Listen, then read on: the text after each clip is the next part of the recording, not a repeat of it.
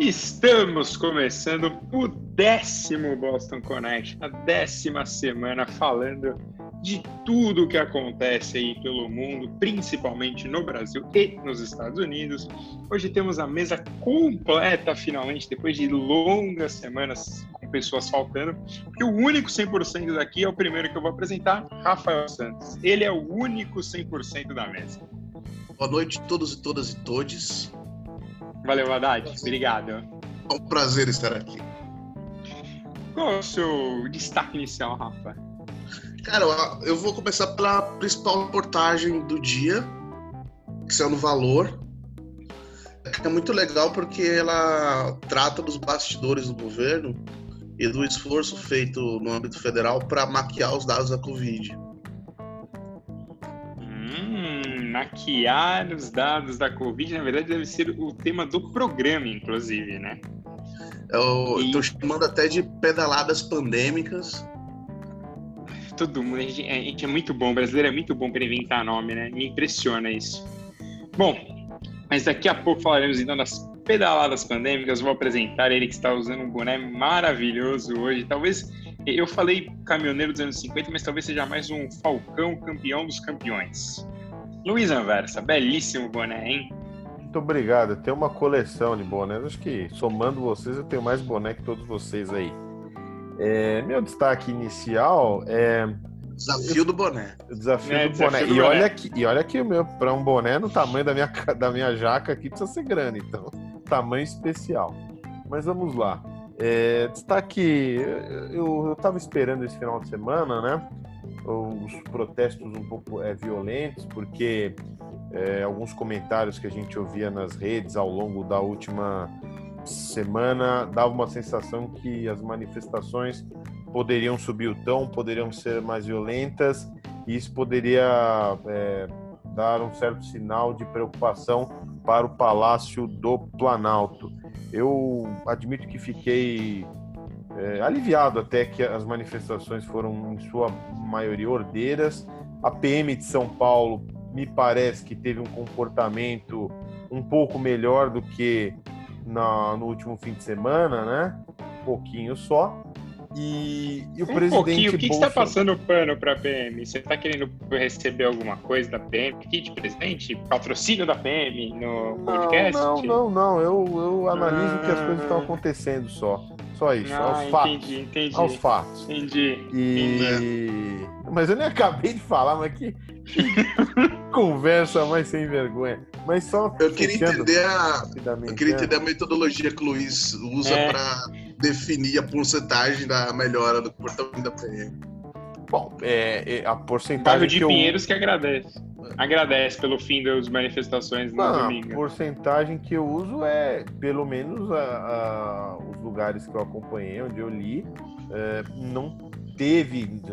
Nós tivemos críticas, mas em comparação ao último final de semana, foi um número visivelmente menor. Eu sou, estou me baseando nisso. Apenas isso. E só para fechar Luizão, o comentário... Termina, não termina. oh, mas tá, tá parecendo um programa esportivo aqui, pô. Termina!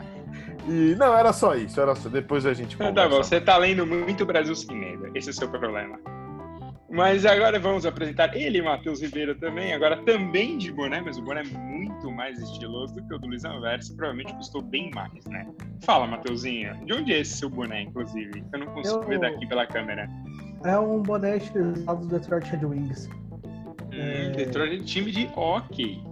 Hockey. Na verdade, eu nem sei quanto foi, porque foi um presente de um, de um amigo que aniversaria hoje, inclusive, né? Vou dar um grande abraço pro Pedro, Pedro Caveira. Cara, então o boné deve ser PM. bem, cara. É, não é PM. Nem do Bop? Nem do Bop. Qual é o seu destaque inicial, então, Matheus? Para você começar depois de longas semanas. Cara, é... vocês me conhecem. Vocês... Se perdeu, se perdeu. Vocês me conhecem, vocês sabem quando eu tô com raiva. Vocês me conhecem muito bem. Mas, tipo, acho que. Acho que ninguém nunca me viu com tanta raiva quando eu tava na sexta-feira. Porque, o que aconteceu cara, na última sexta-feira com você? Conte as notícias que, tipo assim, que a gente tem ultimamente são péssimas. A gente vê a história da, da morte do menino Miguel, É toda, toda, toda a questão tipo, de como ele morreu, quem eram as pessoas envolvidas. É, e aí, tipo, no fim da noite ainda o Ministério estava tipo, fazendo uma recontagem das mortes do coronavírus. Eu é, isso que, também. Isso também vai ter que ser assunto hoje. Nunca tinha ficado tão, tão, tão puto assim na minha vida. É, tipo, eu, eu, tinha um orgulho bobo, tipo, de, de nunca ter escrito uma matéria é, totalmente consumido pelo ódio, mas sexta-feira eu larguei isso e falei assim, cara, eu escrevi uma matéria boa, é, tipo assim, mesmo consumido pelo ódio. Então. Para você ver o que a pandemia está fazendo com o Matheus Ribeiro. O Matheus é um cara calmo e tranquilo, que só gosta de tomar sua cachaçinha e está indignado. Parabéns ao presidente Jair Bolsonaro por conseguir isso. Parabéns. Bom, mas que o Matheus levantou a bola, vamos antes falar do caso do menino Miguel, a gente vai deixar isso mais um pouquinho mais para frente. Vamos falar então da recontagem dos mortos, né? Nosso querido Carlos Wizard, empresário, que leva várias franquias para o Brasil. Você deve ter comido um frango, uma comida mexicana. Todas elas são desses fast food, são dele. Quer dizer, não são dele, dele, né? Ele levou para o Brasil as franquias. Ele tinha sido Fala convidado. Nome, eu falo, KFC, que é do é, frango, Taco Bell, Taco Bell e mais outras coisas. Agora eu realmente não lembro é, quais são as outras. Mas ele tem várias. Pizza Hut, verdade. Pizza Hut. Pizza Hut. Popeyes, Popeyes. O, o Mundo Verde também, aquela empresa de produtos saudáveis. E é autor do livro Desperte o Milionário que há em você. Com dinheiro é fácil falar, né? mas ele ia assumir um cargo no Ministério da Saúde e ele, que falou aí, como o Matheus já disse no começo, que talvez fazer uma recontagem de mortos e tudo mais. Pois bem, acho que ele percebeu que o movimento dele não foi muito inteligente, as empresas dele começaram a sofrer, e o que aconteceu? Ele já abandonou, não vai aceitar o cargo que ele disse que aceitaria no no governo, exatamente porque ele acha e já pediu desculpa, falando que não vai ter recontagem, pedindo desculpa para as famílias. Um, um clássico fiz besteira e agora não sei o que eu vou fazer. Mas, Rafa, eu acho que recontagem aí tem, tem uma mãozinha do nosso querido presidente, né? Nosso querido Jair, né? Existe uma movimentação interna, e nem tão interna assim, né? Dá para perceber de longe, para maquiar os números da Covid, né? Já teve antes uma MP, um decreto que o Bolsonaro aprovou que, que basicamente livrava os funcionários públicos de todos os escalões de crimes cometidos durante o combate ao coronavírus. É, isso acabou sendo questionado no Supremo e a solução encontrada foi de limitar esse decreto, essa MP, aliás, com dentro do seguinte parâmetro: parâmetro tudo que for é, todo, todo ato de um agente público que for contra a ciência pode ser enquadrado como criminoso.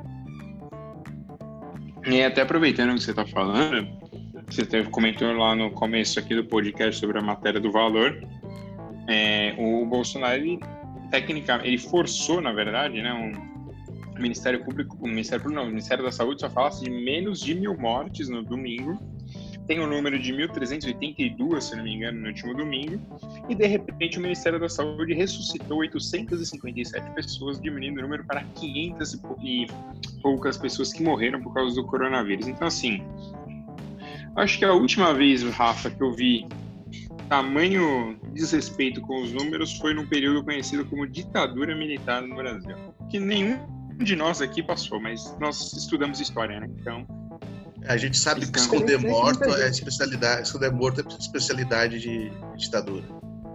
Exatamente. Então, assim, é, é cara, é, chega, chega, a ser patético o que o, eles, o esforço que é feito para fingir que não, que realmente a gente não está numa crise. O que, que você fala, Amado? Desculpa. Não, é, é, diferentemente de alguns, a gente estudou história. Né? É, exatamente. Cara, que é a coisa mais importante de se estudar, né? Mas essa. O, o, o, problema que eles tiveram até faz um. Assim, não faz sentido como um todo. Mas, tipo, aparentemente alguém duplicou inicialmente as mortes de um dia em Roraima, em alguns estados. Então, tipo assim, com um pico muito bizarro, então dava para ver o que que era. Tipo, quando você ia para os dados, né? Porque o Ministério da Saúde tinha, tinha tirado o, o portal do, do Covid como a gente conhece, né? Mas é, ontem tinha disponibilizado dados através de Dropbox. E nesses dados dá para ver onde foi, o, onde foi o erro da, da questão, né? Tanto que os dados ficaram, não sei, meio alinhados. Mas é, cara, é extremamente bizarro como o Ministério da Saúde fez todas essas decisões é, de chegar, tipo, na, é, se você for olhar o boletim de quinta-feira à noite, o boletim de sexta, é uma imensa diferença. É, a matéria, inclusive, que eu falei, que eu escrevi, consumido do áudio, foi sobre isso, inclusive, porque dá pra, dá pra você ver, tipo, a, a clara tentativa de esconder números, é, porque não se falava em números globais, é, nem, do, nem do país como um todo, nem dos estados, eram só os números daquele dia em si, e agora, nessa segunda, né, eles falaram que não vamos ver contagem e que vão retornar os dados completos, só que com uma grande diferença. Dados tipo, de mortes que aconteceram é, recentemente, tipo assim, vamos falar, cinco dias atrás, você só teve a confirmação hoje, elas não vão entrar como morte de hoje, elas vão entrar como morte cinco dias atrás. Então, o Bolsonaro vai conseguir esse objetivo dele, que era falar, tipo assim, ah, não, ó, a gente tem menos de mil mortes diárias. Não é porque a gente sabe que tem uma grande dificuldade de notificação de. Tipo assim, já tem uma subnotificação grande, as primeiras mortes e casos que são notificados tem um atraso. Tanto os porta, é, o portal da transparência dos cartórios tipo, tinha um atraso gigantesco de até 14 dias, se eu não estou enganado.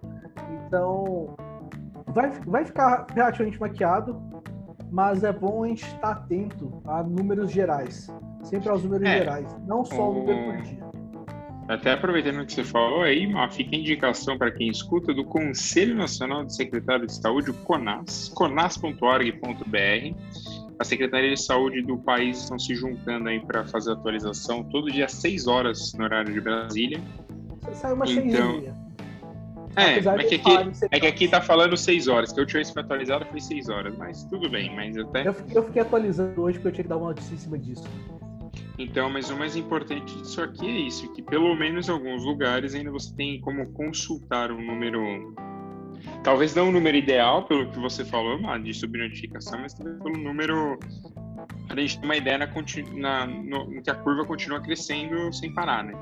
Porque agora eu não lembro quem falou, agora vai me falhar a memória, mas foi até uma pessoa que o Atila retweetou algumas vezes ontem, no, no domingo, né? Que mostrou os casos de síndrome respiratória aguda grave em, alguns, em algumas capitais de estados que estão falando que cuidaram da Covid, como Mato Grosso do Sul, Minas Gerais e Paraná, principalmente. São, tipo, em todos esses casos, se eu não me engano, são, são pelo menos oito mortes por síndrome respiratória aguda grave é, para uma de Covid. Ou seja, tipo assim, ah, a gente tá de boa. Tipo assim, não teve Covid, mas a gente vai ter uma pandemia de, de pneumonia nesses, nesses estados. Não, e, o, e, tem, e tem alguns lugares, por exemplo, São Paulo, você teve 68% mais de enterros no último mês de maio. Foram 9.800 enterros, contra normalmente uma média de 4 mil enterros que tem na cidade de São Paulo, 4, 5 mil enterros na cidade de São Paulo. Então, assim, cara, é uma situação assim, se um dia a gente conseguir contar a quantidade de pessoas que morreram por causa do coronavírus, ou até por pessoas que às vezes não conseguem ser atendidas e morrem porque os hospitais estão cheios, aí, esse número aí vai aumentar exponencialmente. É que todo mundo está gostando de falar de exponencial, então vai aumentar numa curva só.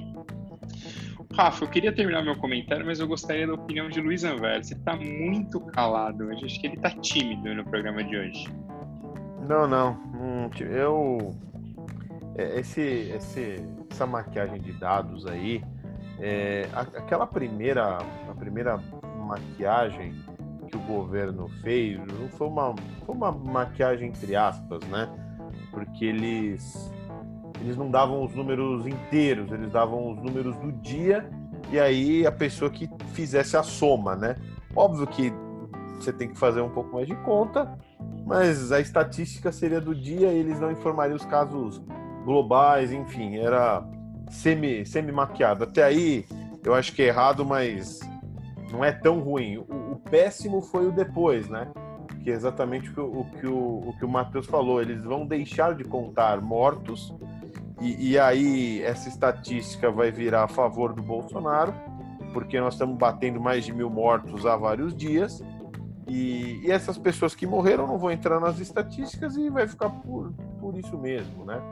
Então é, é típica prática de governos autoritários você maquiar esse tipo de estatística e aí independe de qual de qual bandeira, esquerda, a direita, é, é, essa maquiagem de estatística é uma das primeiras coisas que os governos, geralmente eleitos democraticamente, começam a minar é, as forças independentes. Então eles começam assim, é, maquiando estatística, é, alguns críticos ficam, ficam, ficam calados, então a gente tem que começar a observar de uma forma bem mais atenta esses passos e, e porque a coisa está ficando cada vez mais feia. É, então é bom a gente ficar atento que começa assim. Então é, bo é muito boa essas iniciativas de veículos de imprensa independentes aqui do Brasil que se reuniram para fazer esse levantamento de dados. Como vocês já disseram, um levantamento do Conselho de Secretarias Estaduais, o próprio Gabardo, que fez parte da, da equipe do ex-ministro Luiz Henrique Mandetta, também está fazendo uma, um modelo dele. Então a gente tem que ficar bem de olho nessas outras análises, porque os dados oficiais, pelo que a gente está vendo, pelo que vocês falaram, a gente analisou, não são mais confiáveis, infelizmente. Fala, Rafa. Eu queria lembrar que essa coisa de maquiar, esconder dado, é, não é exclusiva do, do, combate ao avanço da Covid-19 no Brasil, né? é método de governo. Se a gente puxar alguns meses atrás, ano passado, uma das principais polêmicas do governo Bolsonaro foi a maquiagem de dados em relação ao desmatamento da Amazônia, que levou à demissão do Ricardo Galvão, que era o presidente do INPE, e a mesma estratégia está sendo adotada agora. Se tem uma coisa que é muito boa nessa história toda é que a imprensa está fazendo o que o governo não faz, que é dar informação confiável para as pessoas. É, até porque esse, a ideia máxima desse governo é exatamente essa: não dar nenhum tipo de informação boa, né? Só afundar cada vez mais e cada dia mais o, as, pessoas, as pessoas precisam de informação, cara. Eu fico imaginando a situação de quem perdeu, e aqui nesse grupo ainda não fomos atingidos, espero que sigamos assim, mas pessoas que perderam algum parente pro coronavírus ouvindo esse tipo de coisa, cara, deve ser duas vezes mais triste. Você já perdeu o familiar, ainda tem que ficar ouvindo isso. E até completando o que você falou, o Luizão e o Mar falaram do de recontagem, dois países recontaram mortos. Né, foram refazer a contagem para ver que realmente as pessoas tinham morrido de coronavírus ou não. Pois bem, a China teve que aumentar em mil o número de mortos e a França teve que aumentar em mais de 2.500 mortos. Então é bom, assim, tomar cuidado com a recontagem de mortos, porque eu acho que se o Brasil recontar, a situação vai ser bem feia. Ainda mais, e vai jogar contra o governo. Se, é, se recontar de forma séria, Vai ser ah, sim. pior pro governo, mas é muito pior. Eu tenho uma Isso grande lembra... impressão de que eles pensaram nisso no fim de semana. Que eles, eles botaram, a, botaram pra fazer conta e tudo mais, e era assim, cara, isso não vai ser bom pra gente. Então por isso que eles falaram o que falaram hoje. Eu tenho pra é, então. certeza que foi isso. Porque lembra isso, aquela. Acho... Pode falar, Rafa. Lembra aquela velha história da caixa preta do BNDES, né, cara? É, então. E aí eu fico imaginando isso, tipo, cara vai lá, fala o negócio, com certeza alguém tem que ter olhado no Google e fala assim, meu Deus, não façamos isso, porque se recontar vai explodir. E aí, ah, não, vamos ficar assim, realmente. Porque aí você abaixa o, a crise com, a, com as pessoas que estão próximas ali, ah, não, não, vai ter que, não pode recontar e tal. E, cara, e, e por outro lado também você finge que tá tudo ok mas aqui é só uma notícia de, cara, de basicamente muito última hora, de seis minutos atrás, o ministro Alexandre de Moraes, do Supremo Tribunal Federal, determinou que o Ministério da Saúde retome a divulgação dos acumulados, dos dados acumulados do coronavírus, de forma como era feita antes do, desse final de semana, quando o governo mudou totalmente o site dele. Bom, mas então vamos seguindo aqui. E até falando, até aproveitando o coronavírus, né? O São Paulo diz que atingiu o platô, ou seja, São Paulo está no seu pico faz semanas, que é isso conhecido como platô. E Rafa, só para a gente fechar o assunto coronavírus, o que você achou da flexibilização no Rio de Janeiro que já foi suspensa? Cara, é, se tem uma coisa que eu não gostaria de ser governador do Rio de Janeiro. Porque além de o que tá lá é bem ruim? Porque além de todos os problemas do Estado, ainda tem que encarar uma investigação da Polícia Federal, tem que encarar. Aguentar o, o Flamengo. O Flamengo, uma rivalidade absurda com o governo federal e uma pressão mais absurda ainda para reabrir a economia no, no meio da pandemia.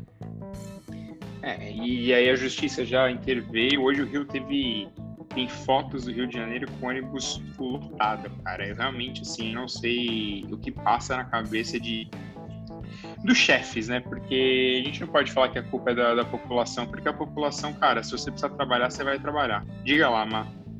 Cara, tem uma cena maravilhosa que a Globo botou um repórter num, num ônibus hoje e o ônibus começa a ter fumaça. Então, tipo assim, é a galera abandonando o ônibus tipo, de forma maravilhosa no meio da pandemia. Todo mundo de máscara, pelo menos, né? Mas, tipo, foi uma situação é, muito bem. bizarra. Cara, eu não sei onde vamos parar com isso. Fala, Luizão. É, só para falar que aqui em São Paulo, é, eu também não fui muito a favor dessa flexibilização do governador João Dória. É, ele, ele, a equipe dele está baseando muito as estatísticas de ocupação de UTIs, né? Que estão relativamente, o número está relativamente estável. Mas muitos especialistas falaram que, obviamente, você não pode levar apenas isso em conta.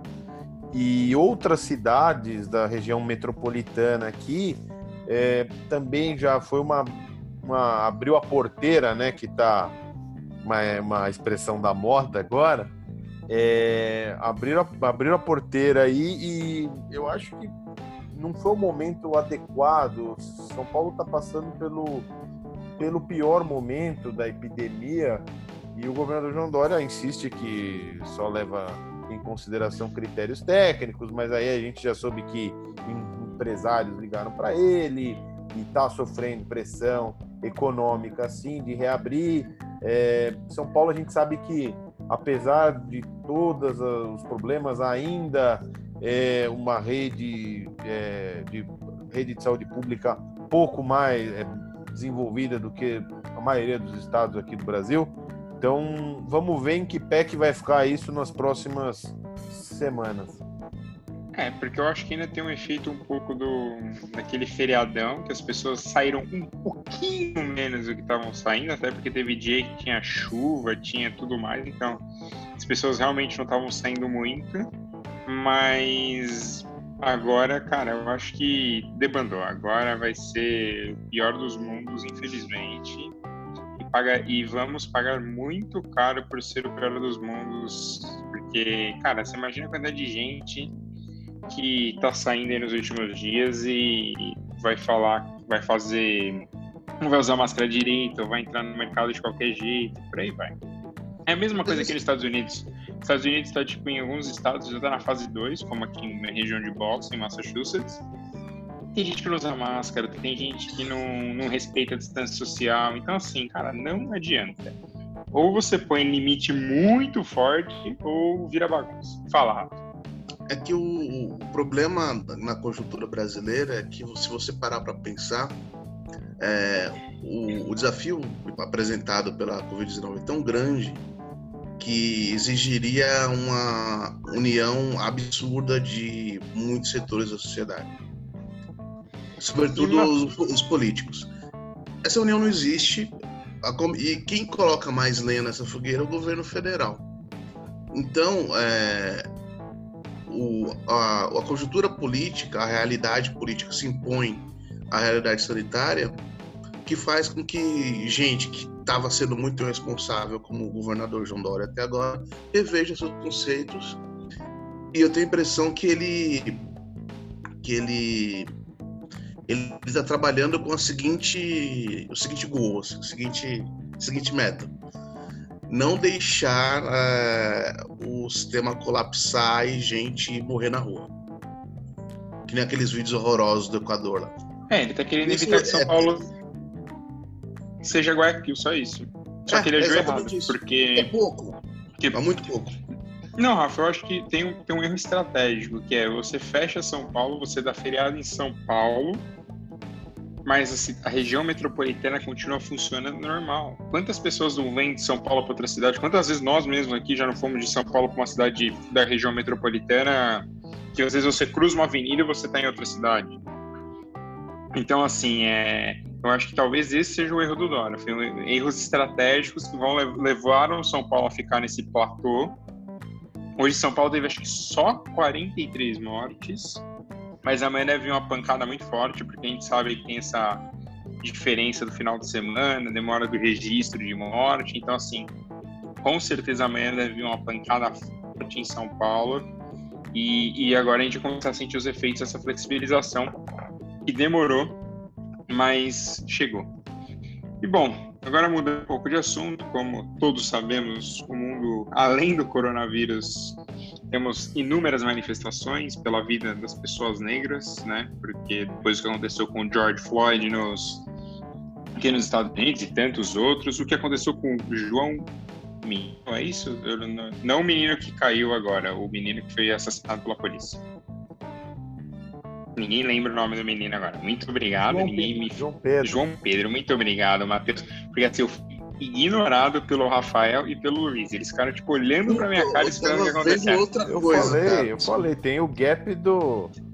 Tem o gap. Tem o Miguel do... que caiu. Que Não, tô falando foi uma do, safadeza do... da dona. Foi o delay aqui. Ah, entendi. Delay. Uhum. Internet 2020 com delay. Anota, ah, anota tem bastante, hein?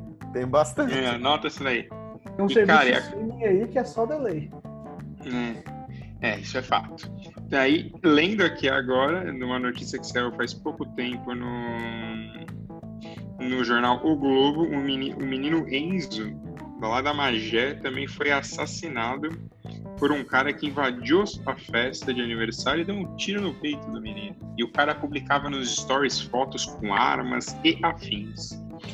Então, assim, é... o Matheus falou aí no começo do programa sobre a indignação dele principalmente por causa do menino Miguel, né? Além dos outros, mas principalmente por causa do menino Miguel. É, cara, eu, sei lá, eu não sei mais o que esperar das pessoas. Eu acho que cada vez a situação só está pior. As pessoas estão sendo cada vez mais, desculpe o termo, mas cada vez mais escrotas.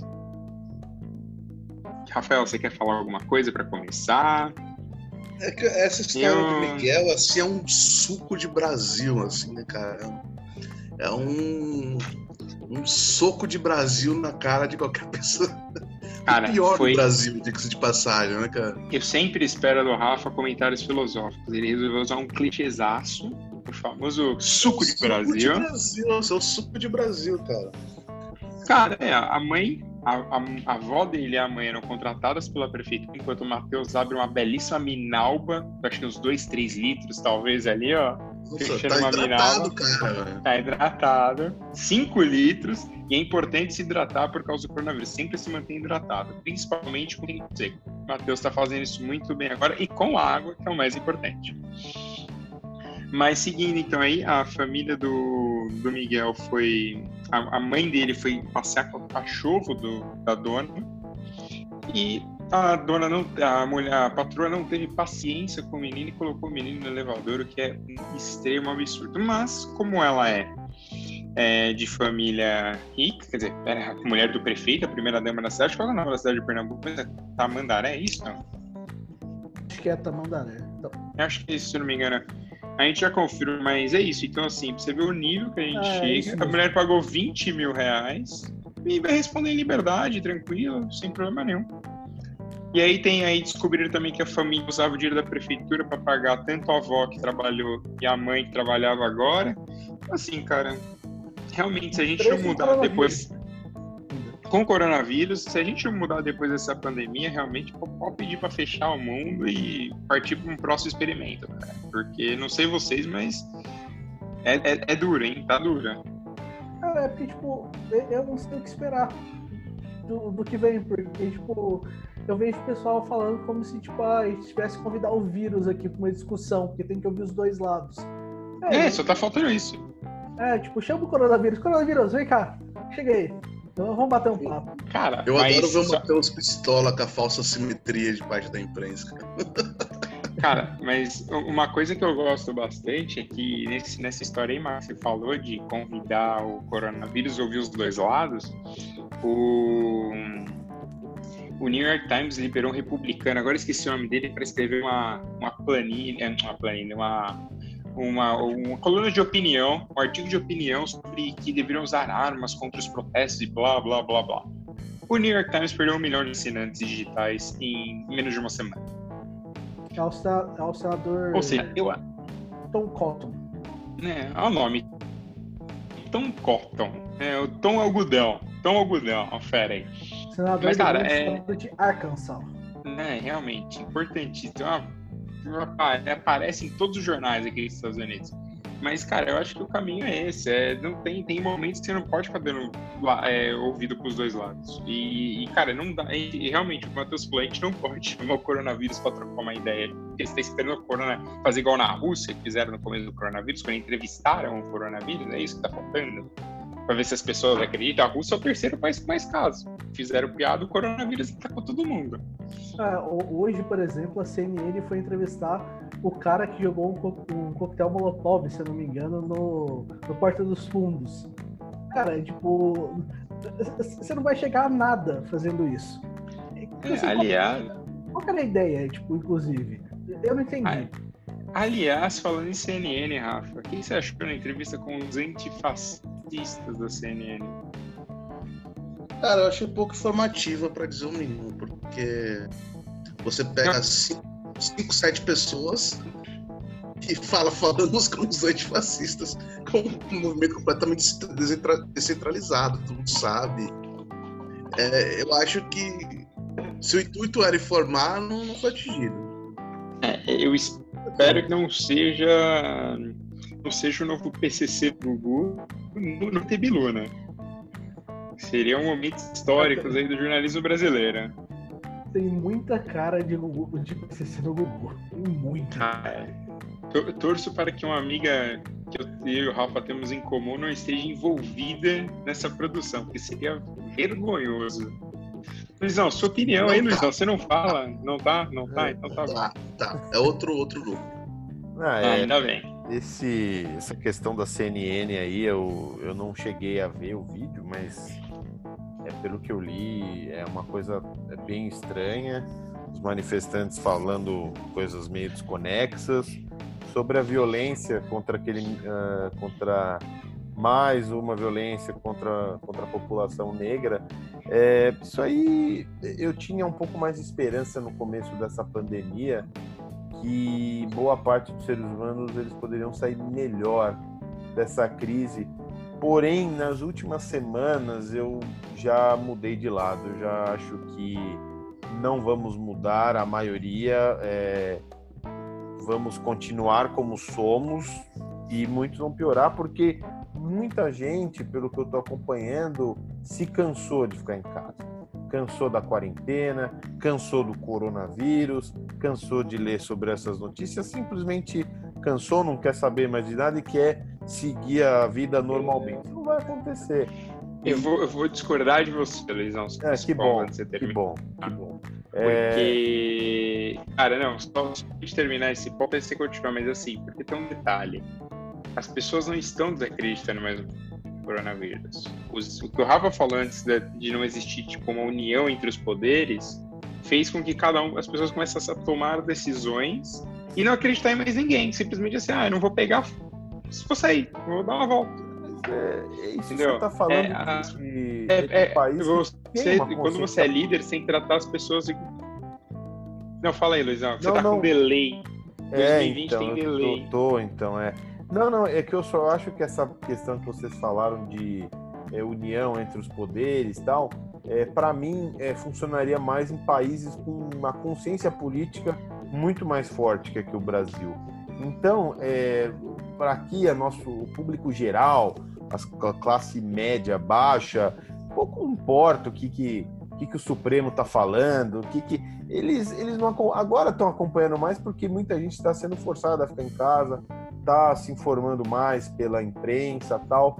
Mas é, eu acredito que nesse caso de união entre, entre as forças, entre, entre os poderes, eu acho que tem um peso maior em, em democracias mais consolidadas, democracias plenas, que não é o nosso caso. E só para fechar da questão da violência contra os negros, é infelizmente é mais um caso que choca e vai acontecer se é, não, se não tiver esses subterfúgios aí de a mulher pagar 20 mil reais e responder em liberdade.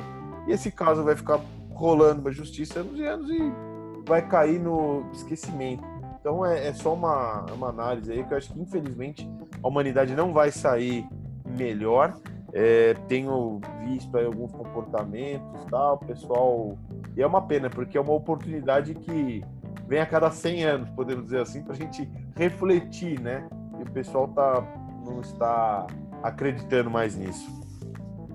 Eu, Fala, Rafa. Eu, eu queria rebater o Luiz essa parte que ele fala da, das democracias consolidadas, porque só para reforçar o, o, ponto que o Fê falou sobre o barulho causado pelas opiniões divergentes dos atores políticos, o, a maior democracia do mundo, que, que é os Estados Unidos, teve gente tomando desinfetante porque o presidente falou que era bom para combater o coronavírus.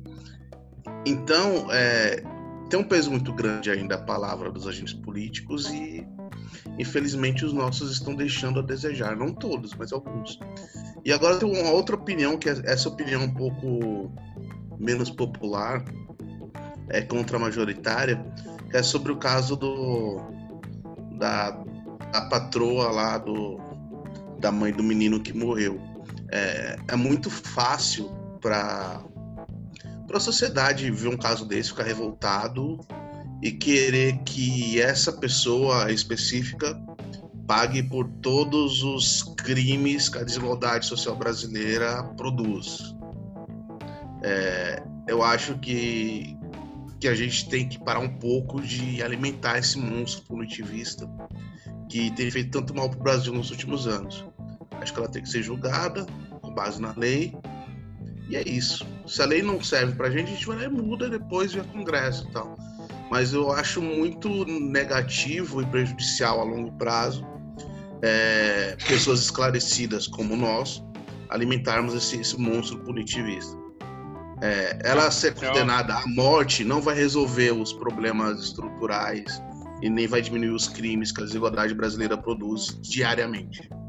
Tá? Tem ah, que ser então punida seu... conforme a lei o seu negócio. Então, para você, assim, ela matou e tem que ficar esperando a lei. Se a lei demorar 20 anos, espera 20 anos, então. Não, não tô, não tô, não tô pregando pelo pelo atraso do, do, do, Justiça Penal Brasileira, não. Eu estou falando ela tem que ser julgada conforme as leis que dispomos atualmente. Não, tudo bem, só. Que... Eu não tô pedindo pena de morte para ela, só quero que, tipo, ela seja talvez o passo para uma mudança em vários tipos de relação que no Brasil são um lixo. Pode falar, mano. Pode ter, ter um problema também, tipo, que a, a sede, tal, a sede talvez de justiça nesse ponto pode fazer até com que ela seja denunciada por, tipo assim, talvez é, coisas que ela não tenha feito. E, tipo assim, infelizmente você vê que tem um resultado pior que ela tem uma punição bem menor do que deveria, porque tentaram colocar mais, é, tentaram colocar mais do que ela fez. Então, tipo assim, eu acho que tem que ter um pouco de cuidado também nisso. Assim, por mim, 100% ela tem que cumprir todos os anos que forem colocados para ela. Cara, eu acho que tipo, esse tipo de crime, por exemplo, para mim não deveria nem ter, nem ter como você diminuir sua pena. Aquele abrandamento que você tem quando você entra, você faz serviços sociais lá dentro. Eu acho que esse tipo de caso não deveria nem ter isso. Mas é, a gente tem que tomar cuidado com, assim, com, com, o tanto de crime que vão colocar nela, né? Não, o Rafa pode falar melhor, né? Porque o Rafa agora é envolvido com advogados e companhia. Ele vai abrir um escritório, parece que em breve. Rafa Mas. É. é Silva, Silvio Santos é, e. Silva, Santos e Anversa e associados. Mas, o, mas cara, ela tem, de alguma forma ela tem que ser punida e isso tem que ser usado como exemplo, às vezes, na relação de patrão, na relação, cara, racial, porque claramente, tipo, ah, é, é o filho da empregadinha, deixa ele dar um rolê ali e ele cala a boca. E, cara, você matou uma criança de 5 anos de idade, porque, ai, não consigo ficar 10 minutos com uma criança chorando. Pelo amor de Deus, cara, é, é patético. Vemos que a própria existência de patroas e empregadas já é um sinal claro da nossa miséria como país. Né? É, a gente vive ainda muita coisa da, da escravidão, né? Normalmente, você nunca vai ver uma empregada loira. Você sempre vai ver uma empregada negra servindo uma mulher loira. Normalmente é assim. Quer dizer, uma família de brancos, né? Não precisa ser só uma. Mas eu estava usando ela de exemplo, mas você sempre vai ver isso. Uma família branca recebendo uma empregada negra, e assim provavelmente foi nas nossas casas por um tempo, e a gente tem obrigação moral de não repetir isso para frente. Fala, Luizão. Você tá aí mordendo a boca. Não, Se tá não. tá mordendo a boca, é falar. Não, não, não tô falando, é, não ia falar nada, só ia dizer que essa. Eu acho que essa questão que o Rafa falou da lei. É, eu também concordo, é preciso seguir a lei, só que o problema é que a, as nossas leis, se você for analisar, são, são leis, na teoria, muito boas, mas não são cumpridas. São verdadeiros é, é labirintos de recursos e as partes fortes, nós conhecemos historicamente, geralmente levam a melhor.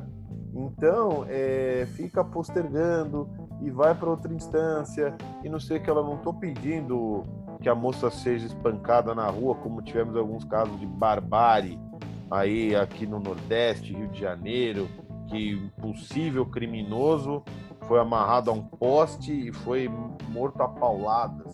Obviamente que ninguém aqui, é, é, ninguém quer isso, mas é a gente quer é, alguma resposta da justiça menos morosa, menos lenta, que a, a pessoa se sinta, é, ela, a, a, pessoa que, nesse caso, essa, essa família fala, poxa, a justiça está no meu lado, eu estou me sentindo seguro, estou me sentindo seguro com, com essa justiça.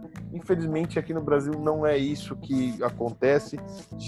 Na maioria dos casos, pessoas ricas, com ótimos advogados que ganham milhões, é, postergam essas decisões para ir para lá. E infelizmente é isso que acontece há, há muitos anos. Era só isso. Ah, entendi. Bom, bom ponto, Lisão. Até, Mas... até, até para quem tava tenso aí para falar, falou bonito. É que. Fala, Rafa. É, são duas coisas, né? O, o consenso entre especialistas é que o Brasil prende muito e prende mal. É, a gente está caminhando para um milhão de presos no Brasil. E, e, boa parte desses presos, a imensa maioria, acho que 80%, conforme os últimos dados que eu vi, é de. O perfil do preso brasileiro é um jovem negro é, pouco escolarizado que cometeu algum crime contra o patrimônio. Roubou um carro, roubou uma loja, assaltou alguém. É, o Brasil desperdiça é, potencial humano e de talentos jogando essas pessoas na prisão em vez dar educação. É, agora, sobre o. Então, eu acho que tem esse, esse desvio, acho que o Brasil precisa aprender menos e melhor mas sem abrir mão de direitos. Acho que não dá para criminalizar. Eu sei que não foi isso que o Luiz quis dizer, mas não dá para a gente ficar taxando o, o direito de defesa como uma coisa que é puramente para a classe rica.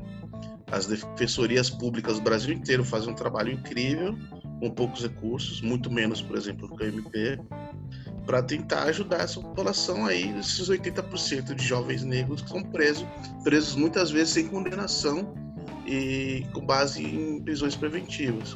Acho é, que não ficam lá jogados na cadeia, né? É, todos os, todas as pessoas, exclusivas mais abjetas, e inclusive essa mulher aí, merece ter o direito de defesa preservado. Ô, Rafa, mas até concordo com você que eu acho que o Brasil prende muito e prende mal, mas também é um fator, né? O Brasil poderia, nesse caso, julgar mais rápido, porque é o que você falou, tem muito jovem que vai pra cadeia porque roubou alguma coisa pequena, que poderia ser liberado em seis meses, um ano, dentro da própria lei, e o cara às vezes vai lá e fica dois, três anos, o processo demora para ser julgado. Tipo, eu acho que talvez o Brasil prenda demais sim, mas também tem uma demora da justiça de acelerar o processo para o cara se o cara é julgado em três anos, daqui três anos ele da cadeia e ponto. E daqui três anos você vai lá e libera o cara. Você não tem que ficar fazendo, esperando para ver o que vai acontecer. Acho que a gente gasta muito tempo nisso. Bom, vamos dar uma mudada aqui de assunto agora, mas vamos falar também de problemas. Rafael, gostaria da sua opinião sobre um time que está devendo três meses de salário. O que você faria se você estivesse com três meses de salário atrasado? Eu provavelmente estaria morando na rua, né? É. Agora, se eu... É, então.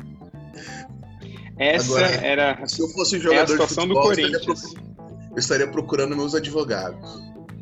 Então, pois bem, o Corinthians não paga salário há três meses e os seus jogadores já podem procurar um clube de acordo com a Lei Pelé. É, o balanço do Corinthians de 2019 apontava que o clube fechou de- a temporada devendo 48 milhões de reais aos jogadores. E aí são vários jogadores, desde atletas que não estão mais no clube, atletas do clube. E o Corinthians esperava que o dinheiro do Pedrinho caísse, o adiantamento, mas isso ainda não aconteceu, então o Corinthians segue sem pagar. Prometeu pagar nos próximos dias, mas alguns jogadores podem ir embora. Assim, não, não há uma lista de jogadores falando, uhul, vou embora. Mas só Uhum. prova como os nossos, os nossos clubes são muito mal é, geridos. E aí, isso não é o caso do Corinthians, o Cruzeiro passou por isso ano passado e a gente viu onde o Cruzeiro foi parar. Então, assim, é, acho que já passou da hora do Corinthians abrir o olho para tentar gastar menos e não ficar pensando em contratar o jogo para ganhar 700 mil reais por mês. Não, e é- Fala, é Matheus. Outros times também no caminho, né? Por exemplo, o Galo. O Galo é um time que tá com alguns problemas financeiros já faz um tempinho. Tem que a gente pode falar que o tem ali uns dois sugar daddies, né? A gente pode falar da, MRV e da, Os dois sugar daddies do futebol. É, é, eu acho que tipo assim, é um termo que o futebol manager usa pra falar de ver investidor. Então, tipo assim, eu acho realmente justo, porque realmente é. Tipo, o cara tá, o cara tá dando dinheiro e não tá ganhando nada, tipo, quase nada. cara. Eu acho É sugar maravilhosa a expressão. Então, tipo, é MRV e o BMG, né?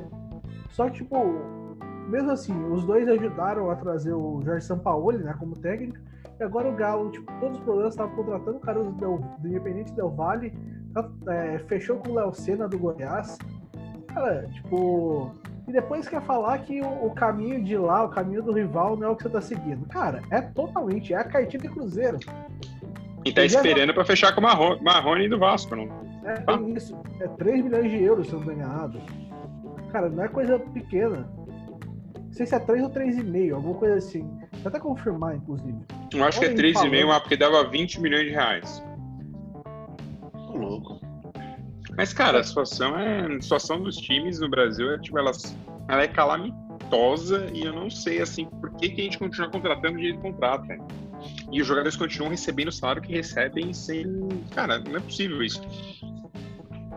Todos os clubes desajeitados de grana durante a pandemia, tipo, todo mundo tá, todo mundo tá sofrendo, porque tipo, um dos grandes ah, uma das grandes partes da receita dos clubes ainda são é, bilheteria, basicamente bilheteria e direi- direito de transmissão. Direito de TV.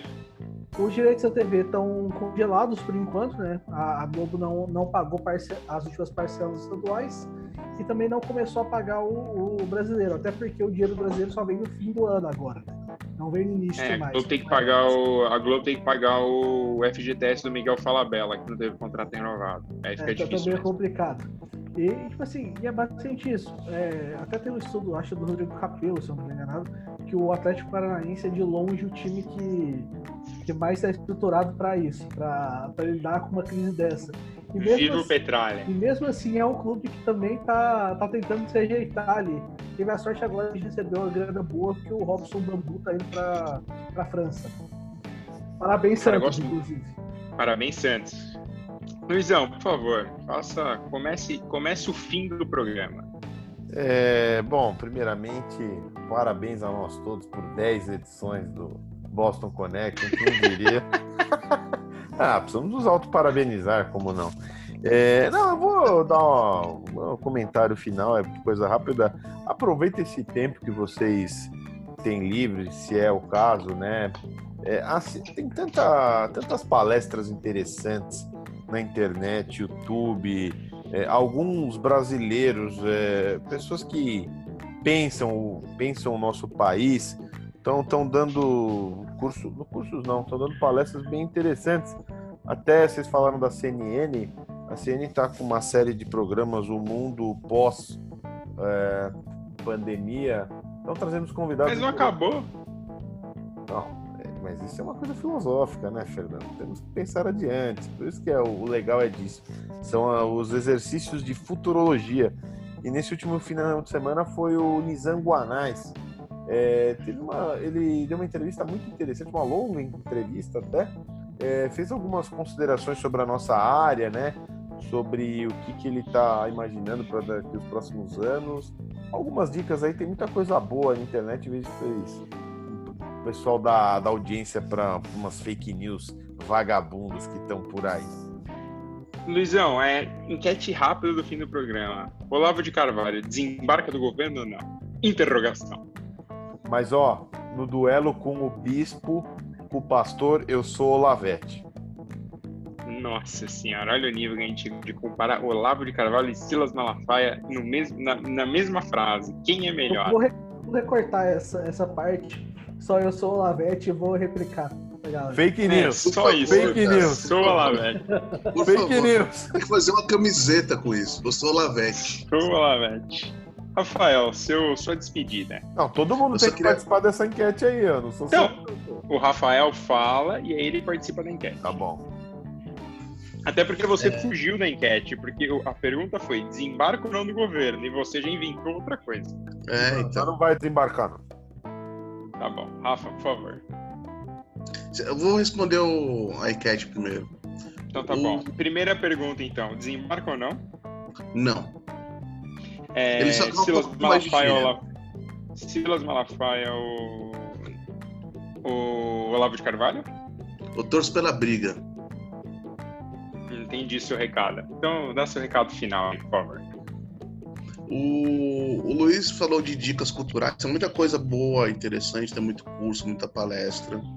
É, o recado final hoje vai ser uma algo que permeou o debate inteiro hoje, que é de não dar palanque para otário e sabe, não veja ou, escute a opinião do cara que joga o coquetel molotov no grupo de humor, assim, sabe? Procure se instruir com pessoas melhores de esquerda ou de direita. Tem gente decente, tudo que é espectro político. Só ir atrás. Não pensem com fígado e não dê palanque para otário. É basicamente isso. Não dê palanque para otário, bela frase. Matheus, sua despedida. Primeira enquete. O Olavo desembarca ou não do governo? Interrogação. Saudades da Valânia. É, não desembarca porque o velho da Havana já, já fez a vaquinha, né? Ah, cara, o velho da Havana. Caetano. Bizarro. Silas Malafaia ou Olavo? Eu prefiro bater minha cabeça na parede. Tá bom, acho um bom ponto. Eu, eu tenho esse mesmo voto. Eu também prefiro bater minha cabeça na parede. E ele vai desembarcar sim do governo porque tá indignadíssimo. Mas, Matheus, fala aí.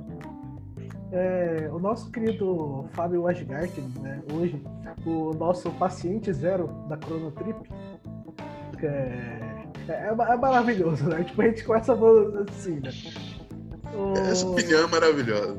É, sobre, a, sobre a questão né, do, do governo passar a falar os dados às 10 da noite, né? Ele fez o seguinte tweet.